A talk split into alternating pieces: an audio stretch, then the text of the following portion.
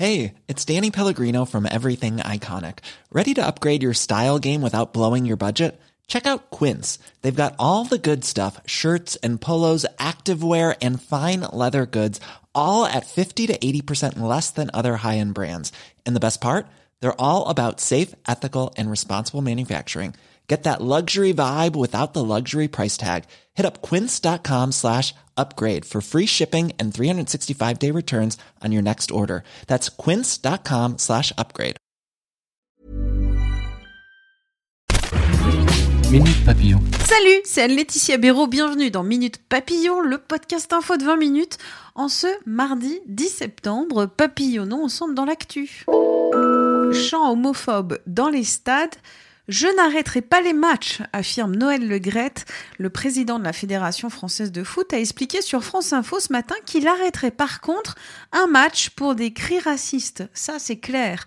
Dans la même interview, le dirigeant français veut voir l'équipe de France jouer en Algérie, deux équipes qui ne se rencontrent toujours pas 60 ans après l'indépendance de l'Algérie.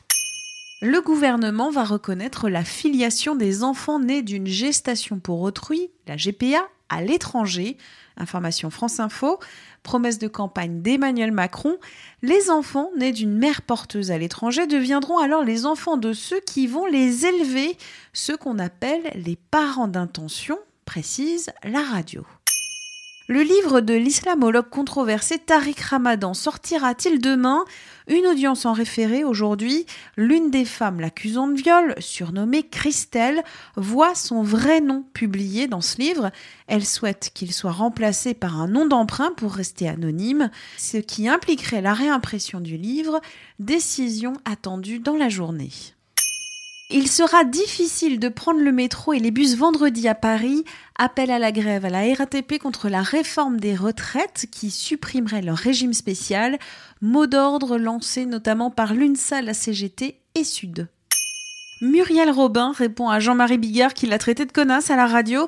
Hier soir, sur France 4, l'humoriste a espéré que la fille de Jean-Marie Bigard n'aura pas à subir des violences conjugales.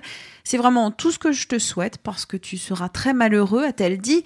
Au début de l'été, Muriel Robin souhaitait voir Jean-Marie Bigard puni pour avoir raconté une blague dans laquelle un médecin viole une patiente.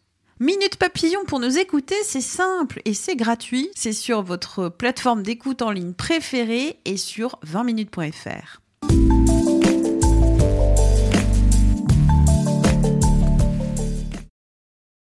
On ne va pas se quitter comme ça. Vous avez aimé cet épisode? Sportif, généraliste, sexo ou scientifique, varié mais toujours bien informé. Découvrez les autres podcasts de la rédaction 20 minutes sur votre application d'écoute préférée ou directement sur podcast au pluriel.20minutes.fr.